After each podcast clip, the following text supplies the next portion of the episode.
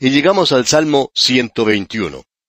El peregrino se ha aproximado a la ciudad procedente de alguna dirección, norte, este, sur y oeste, de cualquier dirección. Y el primer versículo de este Salmo 121 dice, Alzaré mis ojos a los montes, ¿de dónde vendrá mi socorro? Creemos que sería bueno cambiar esto aquí. No entendemos por qué algunas de las traducciones que han intentado hacer cambios no han hecho uno aquí en este lugar en particular, porque esto debería ser todo una pregunta. Este hombre no está mirando hacia los montes, él está mirando hacia Dios. ¿Alzaré mis ojos a los montes? ¿De dónde vendrá mi socorro? Luego la respuesta la encontramos en el versículo dos, que dice, Mi socorro viene de Jehová, que hizo los cielos y la tierra. Usted puede apreciar, amigo oyente, que el peregrino se está acercando a Jerusalén, y de cualquier dirección que uno se acerque a Jerusalén, amigo oyente, usted va a llegar allí a través de los montes y montañas. Varias personas que han visitado la ciudad de Jerusalén y se han acercado a ella por el norte, o por el sur, por el este, o por el oeste, dicen que de cualquier manera uno tiene que pasar a través de los montes. De modo que, de cualquier dirección que uno se aproxime a la ciudad de Jerusalén, uno se acerca a la ciudad por los montes. Así es que este hombre ahora está a la vista de las montañas de Judea, y al encontrarse en las montañas de Judea, él puede observar los lugares donde los paganos adoran sobre las montañas, y allí es donde ellos colocaban sus altares. Él dice, ¿Alzaré mis ojos a los montes? ¿De dónde vendrá mi socorro? No viene de esa dirección, y eso creemos es algo importante de notar. En relación con esto, queremos leer lo que dice allá Jeremías en el capítulo tres de su libro, versículo 23. Dice Jeremías, Ciertamente vanidad son los collados y el bullicio sobre los montes. Ciertamente en Jehová nuestro Dios está la salvación de Israel. Esto es lo que ocurre con este peregrino al acercarse a la ciudad de Jerusalén. Luego dice en la primera parte del versículo tres de este mismo salmo, el salmo 121, No dará tu pie al resbaladero. La palabra aquí en realidad debería ser tambalear. Aquellos que han llegado ya a una edad avanzada se dan cuenta que comienzan a tambalearse un poquito y notan que su paso no es tan firme como lo era antes cuando estaban más jóvenes. Bueno, Él es quien les va a sostener. Y en la segunda parte del versículo tres y también el versículo cuatro dice, ni se dormirá el que te guarda. He aquí, no se adormecerá ni dormirá el que guarda a Israel. Sería conveniente aquí leer los versículos tres al ocho para comprender esto mejor. Leamos estos versículos. No dará tu pie al resbaladero, ni se dormirá el que te guarda. He aquí, no se adormecerá ni dormirá el que guarda a Israel. Jehová es tu guardador, Jehová es tu sombra a tu mano derecha. El sol no te fatigará de día, ni la luna de noche. Jehová te guardará de todo mal, Él guardará tu alma. Jehová guardará tu salida y tu entrada desde ahora y para siempre. Esta es una sección maravillosa, como usted bien puede apreciar, amigo oyente. Él no está mirando hacia los montes para encontrar poder y fuerza. Él está mirando al Señor.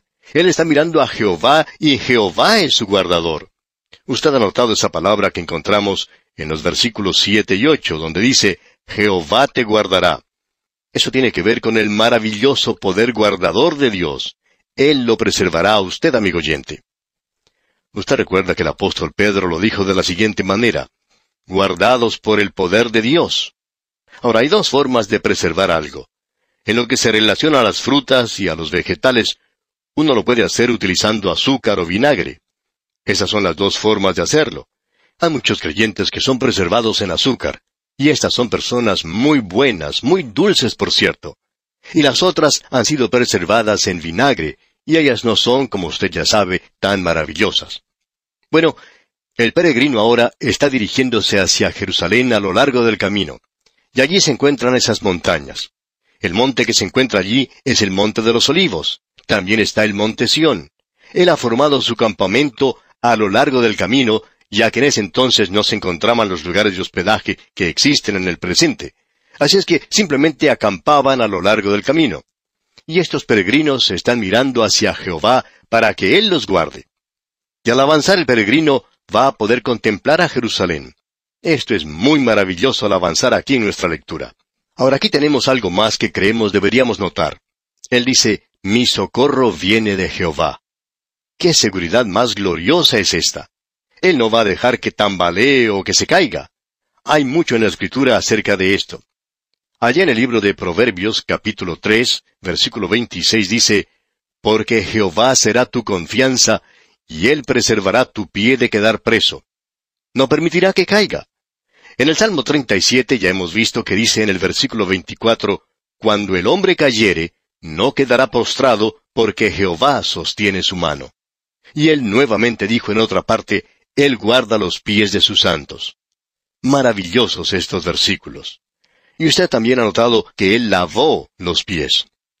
Creemos que la última bendición que usted tiene en la Biblia se encuentra ya en la pequeña epístola de Judas, donde dice, Y aquel que es poderoso para guardaros sin caída, caída no, sino tropiezo, y presentaros sin mancha delante de su gloria con gran alegría, al único y sabio Dios, nuestro Salvador, sea gloria y majestad, imperio y potencia, ahora y por todos los siglos.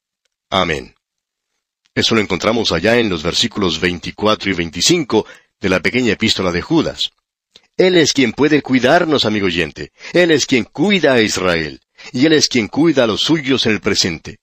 Y usted ha notado que Él los cuida de día y de noche. Él no se adormece ni duerme, ni el sol ni la luna nos puede fatigar. Es decir, que estos peregrinos subían en ciertas temporadas y el sol en esa época era muy caliente, y él los cuidaba del calor. Pero ¿qué podemos decir de la luna de noche? Ahora alguien quizá diga, bueno, yo no creo en eso. ¿Lo cree usted? Bueno, amigo oyente, no sé qué decir. Usted sabe que de la palabra luna viene la palabra lunático. Y puede que la luna haga volver loca a mucha gente. Ahora alguien quizá nos diga, bueno, la luna no nos afecta a nosotros. Bueno, afecta a las mareas del océano. No estamos muy seguros. Pero quizá usted ha visto algunas parejas de enamorados que salen a pasear a la luz de la luna, y el efecto de la luz de la luna es algo sorprendente. La luna, amigo oyente, tiene influencia sobre usted. Ah, pero Él lo puede cuidar, y Él puede cuidarlo a usted, amigo oyente, ya sea de los rayos del sol o la luz de la luna. Este es un salmo realmente maravilloso. Y luego en el Salmo 122 puede ver a la ciudad de Jerusalén, y aquí podemos apreciar a esa hermosa ciudad de Jerusalén. A ese lugar se están dirigiendo las tribus. Antes de seguir adelante, creemos que deberíamos decir unas palabras en cuanto a este Salmo 122. Este es en realidad un salmo milenario. Mira hacia el futuro. No creemos que esto haya tenido nada que ver con la reedificación de Jerusalén en el tiempo de Nehemías creemos que solamente tiene referencia hacia el futuro. Es un salmo muy hermoso cuando lo vemos como una profecía mirando hacia el futuro, hacia aquel día cuando todas las tribus se reunirán en Jerusalén. Aquí se nos presenta la pregunta, ¿dónde están las tribus que han desaparecido? Bueno, amigo oyente, esas tribus no han desaparecido. Hay quienes se llaman a sí mismos las diez tribus perdidas y tratan de identificarse con Gran Bretaña y con aquellos de Norteamérica. Ahora, esto suena bonito, pero no hay nada de verdad en todo eso. No tiene ninguna base escritural. Notemos ahora lo que dicen los versículos 2 al 4 del Salmo 122. Nuestros pies estuvieron dentro de tus puertas, oh Jerusalén.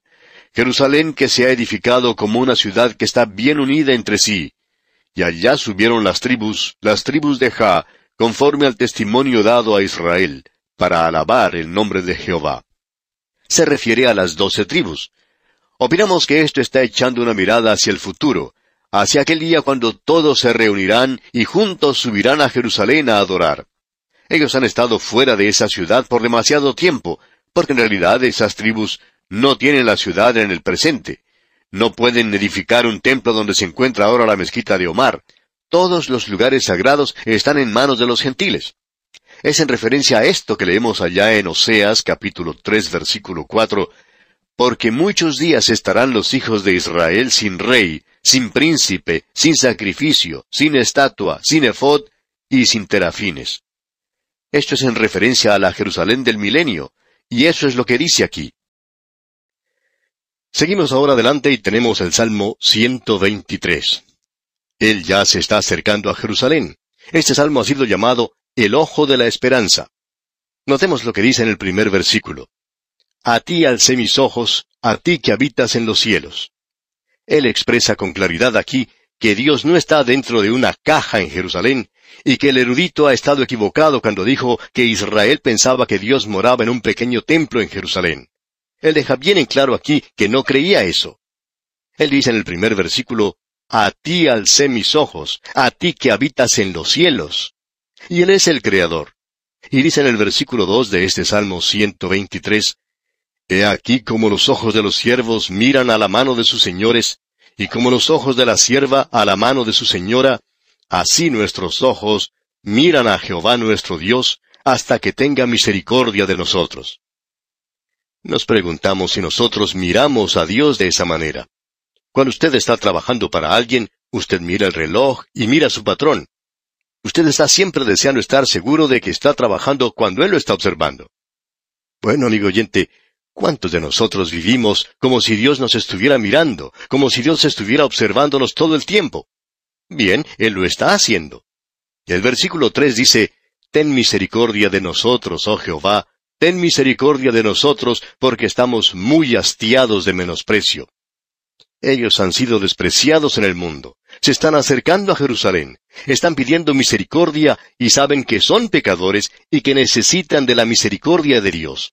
No se han acercado a Jerusalén para darse palmaditas de felicitaciones.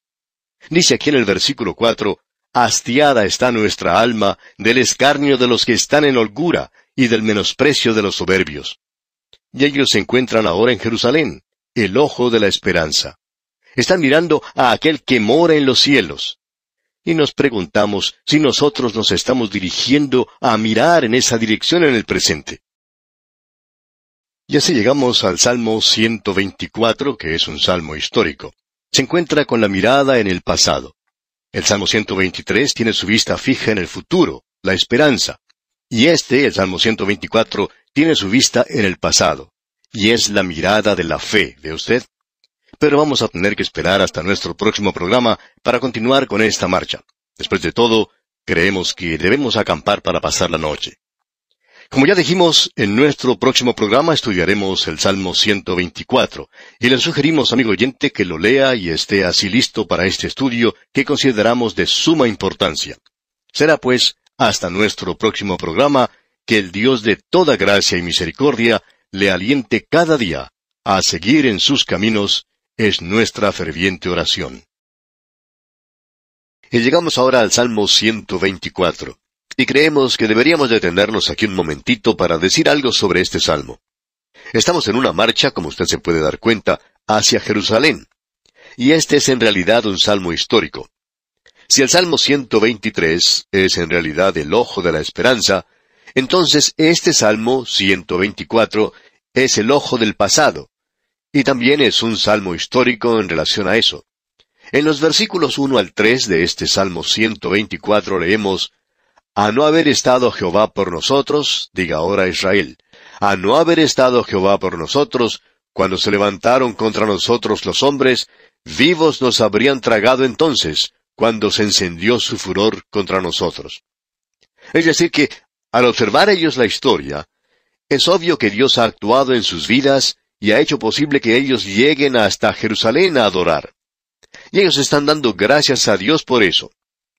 Y según el versículo cuatro leemos, Entonces nos habrían inundado las aguas, sobre nuestra alma hubiera pasado el torrente. Esas podrían ser las aguas del Mar Rojo, las aguas del río Jordán, o las aguas de las circunstancias en las cuales ellos se encontraron muchas veces. Así es que, dice en el versículo ocho, Nuestro socorro está en el nombre de Jehová, que hizo el cielo y la tierra. Ellos están adorando al Creador como podemos apreciar. Tenemos ante nosotros nuevamente un salmo maravilloso.